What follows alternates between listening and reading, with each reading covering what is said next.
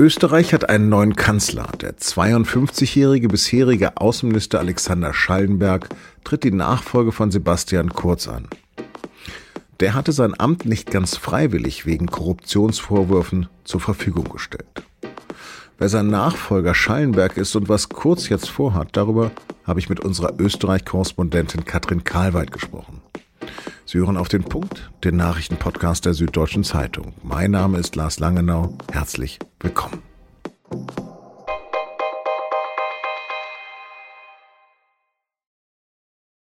Was eine Karriere. Mit nur 35 Jahren ist Sebastian Kurz jetzt zum zweiten Mal der jüngste Altkanzler in der Geschichte Österreichs. Samstagabend hat Kurz seinen Rückzug als Kanzler bekannt gegeben, nicht aber den von der Regierungspartei, seiner österreichischen Volksparteien und auch nicht als Fraktionschef. Ich selbst werde als Parteiobmann und als Clubobmann ins Parlament zurückkehren und dort versuchen, meinen Beitrag zu leisten. Vor allem aber werde ich selbstverständlich auch die Chance nützen, die Vorwürfe, die gegen mich erhoben worden sind, zu entkräften und zu widerlegen.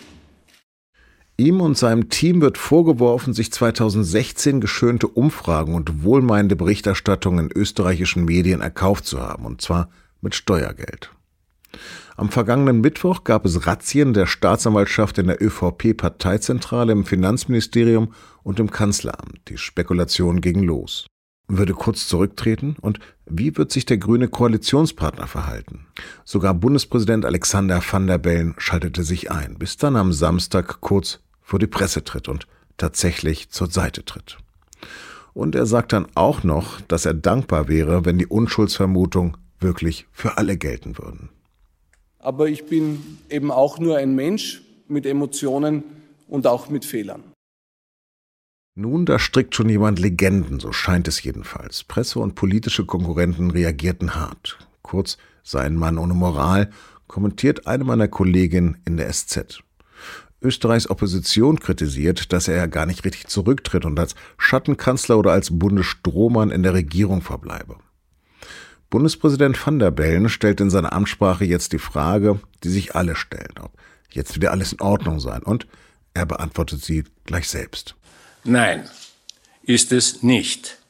Denn in den letzten Tagen ist einmal mehr das Vertrauen der Bürgerinnen und Bürger in die Politik erschüttert worden massiv erschüttert worden. Und es liegt an allen, die politische Verantwortung tragen, ganz besonders aber an den Regierenden, dieses Vertrauen in den nächsten Monaten wiederherzustellen. Nun ja, ob das kurz Nachfolger oder Statthalter im Kanzleramt gelingen kann und warum die Grünen in der Regierung verbleiben, dazu habe ich heute Mittag mit meiner Kollegin Katrin Karlwart in Wien telefoniert. Katrin zeigt kurz mit seinem Rücktritt Anstand oder ist das die nächste ausgeklügelte oder ist das der nächste ausgeklügelte Schachzug von ihm? Weder noch, also Anstand zeigt er nicht, weil seine Rücktrittserklärung ja eindeutig zeigte, dass er kein Schuldbewusstsein hat, dass er sich zum Rückzug gezwungen sieht von seinen Gegnern. Ausgeklügelt sah es am Anfang aus. Er hat einen Nachfolger als Bundeskanzler, den bisherigen Außenminister Alexander Schallenberg, der als seine Marionette gilt. Er wollte sich im, in der Fraktion und als Parteichef weiter quasi die Macht sichern. Ob ihm das mittelfristig gelingt, ist aber eine Frage, die jetzt an der ÖVP hängt. Und die ist gerade dabei, ihre Unterstützung für Sebastian Kurz zu hinterfragen. Mhm.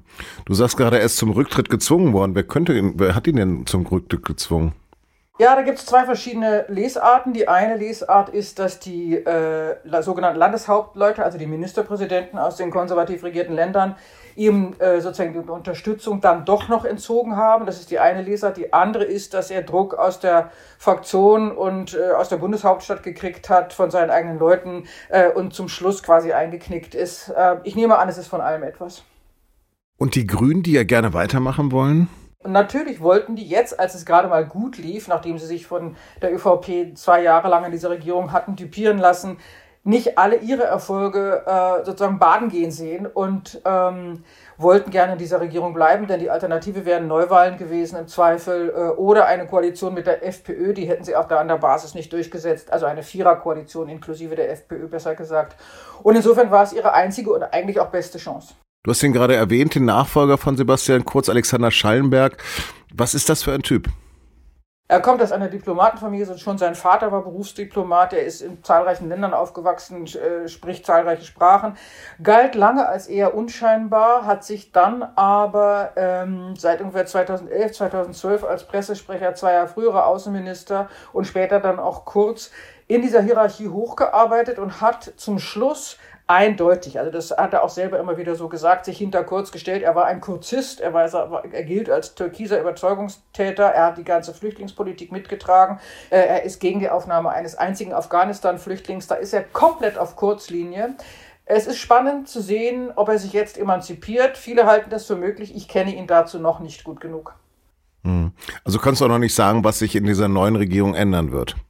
Naja, das Schwierige ist, dass zurzeit die natürlich, da ist Hauen und Stechen hinter den Türen. Das kriegt man zurzeit noch nicht so richtig mit. Kurz hatte ja die Partei von Schwarz auf die neue Farbe Türkis umgefärbt, also tatsächlich wirklich im Logo, in den, in den Schriften etc., im ganzen, äh, in der ganzen Außendarstellung. Er hatte einen neuen Parteinamen, die neue Volkspartei erfunden und das alles auf sich zugeschnitten. Plötzlich reden die Ministerpräsidenten wieder von der schwarzen Partei. Es gibt äh, auf Rücktrittsaufforderungen, der, der steirische Landeshauptmann sagt, also äh, solange diese juristischen Vorwürfe, es geht ja um Betrug und Beihilfe zur Bestechlichkeit, nicht aufgeklärt sein, werde Kurz nicht ins Kanzleramt zurückkehren. Also da sind massive Absetzbewegungen. Das äh, Kabinett, was sich bis zuletzt hinter ihn gestellt hatte, ist jetzt plötzlich ähm, naja, die reagieren jetzt mit einem neuen Kanzler und kurz ist Clubobmann, ob da der eine oder andere sagt, dann gehe ich mir doch lieber einen guten Job in der Wirtschaft suchen, bevor der Laden auseinanderfällt, halte ich für sehr möglich. Ja, was wird Kurz denn sonst noch machen? ja, weiß ich nicht, soll repräsentieren oder bereitet schon mal wie Trump seine nächste Wahlkampagne vor. Ich habe gestern mit einer ähm, Abgeordneten geredet, die mich angerufen hat gestern Abend, die zu mir sagte, sie gehen davon aus, dass Kurz praktisch nie im Club sein wird, dass der auch nicht wirklich im Parlament hockt. Er, er konnte das Parlament, glaube ich, sowieso nie wirklich leiden. Äh, er war ja auch nur einmal ganz kurz Abgeordneter, ähm, äh, dass er da also jetzt sozusagen sich über Berichte beugt und Reden hält, äh, während Schallenberg auf der Kanzleramtsbank sitzt. Das kann sich keiner so richtig vorstellen. Viele glauben, dass er tatsächlich eine neue Kampagne startet und als Opfer äh, der Umstände zurückkehren will. Das hielten in der ÖVP vor vier, fünf Tagen noch viele für möglich. Äh, wir Journalisten und Beobachter von außen haben schon damals gesagt, angesichts der Vorwürfe und der Ermittlungen, die ja weitergehen, das ist unmöglich. Äh, und inzwischen glaube ich auch, äh, fallen die in der ÖVP vom Glauben ab. Also, dass Kurz wiederkommt als Kanzlerkandidat oder sogar als nächster Kanzler oder zurückkehrt in seinen Posten und der Schallenberg wieder zur Seite gehen muss, das wird immer unwahrscheinlicher mit jedem Tag. Ja. Der galt ja so, Sebastian Kurz galt ja als Galionsfigur, auch so für Konservative in anderen Ländern. Ähm, könnte, denn, könnte denn CDU, CSU von seinem Sturz etwas lernen? Also wenn ich die Zeitung lese, wie heute Morgen, wo ich so sehe, äh, in der CDU bzw. in der Union gibt es Machtkämpfe, Laschet vor dem Aus, äh, keine Klarheit darüber, wer die Union führen soll. Ich habe eher das Gefühl, sie gehen parallel unter.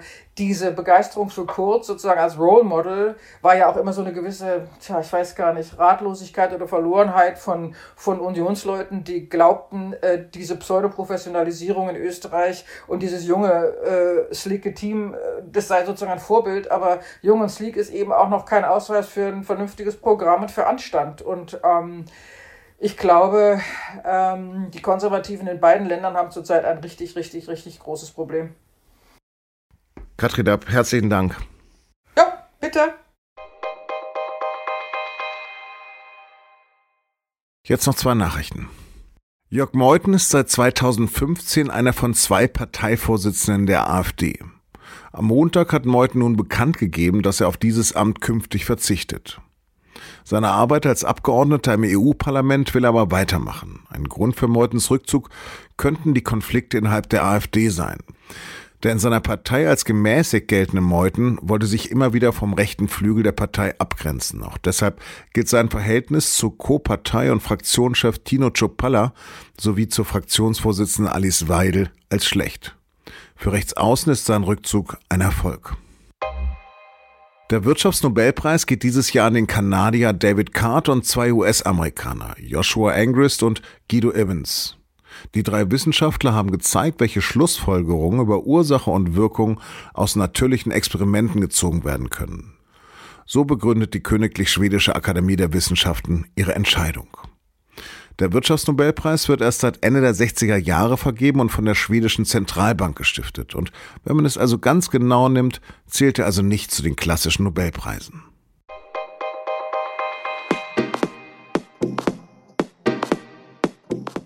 Am Montag enden für die meisten von uns ja die kostenlosen Corona-Schnelltests. In der SZ vom Dienstag finden Sie eine Einschätzung darüber, warum man das auch durchaus kritisch sehen kann. Auch begleiten meine Kolleginnen die Führungskrise der Union. Denn da sollen jetzt zunächst Ende Oktober die Kreisvorsitzenden klären, wie es weitergehen soll und ob es eine Mitgliederbefragung für den neuen Chef oder Chefin geben soll. Bis dahin soll Armin Laschet den Prozess moderieren. Redaktionsschluss für Auf den Punkt war bereits um 16 Uhr, deshalb erfahren Sie mehr darüber in der SZ und die können Sie digital schon ab 19 Uhr lesen. Näheres unter sz.de-abo. Vielen Dank fürs Zuhören, diesmal mit Adios, da ich gerade aus Spanien zurückgekehrt bin.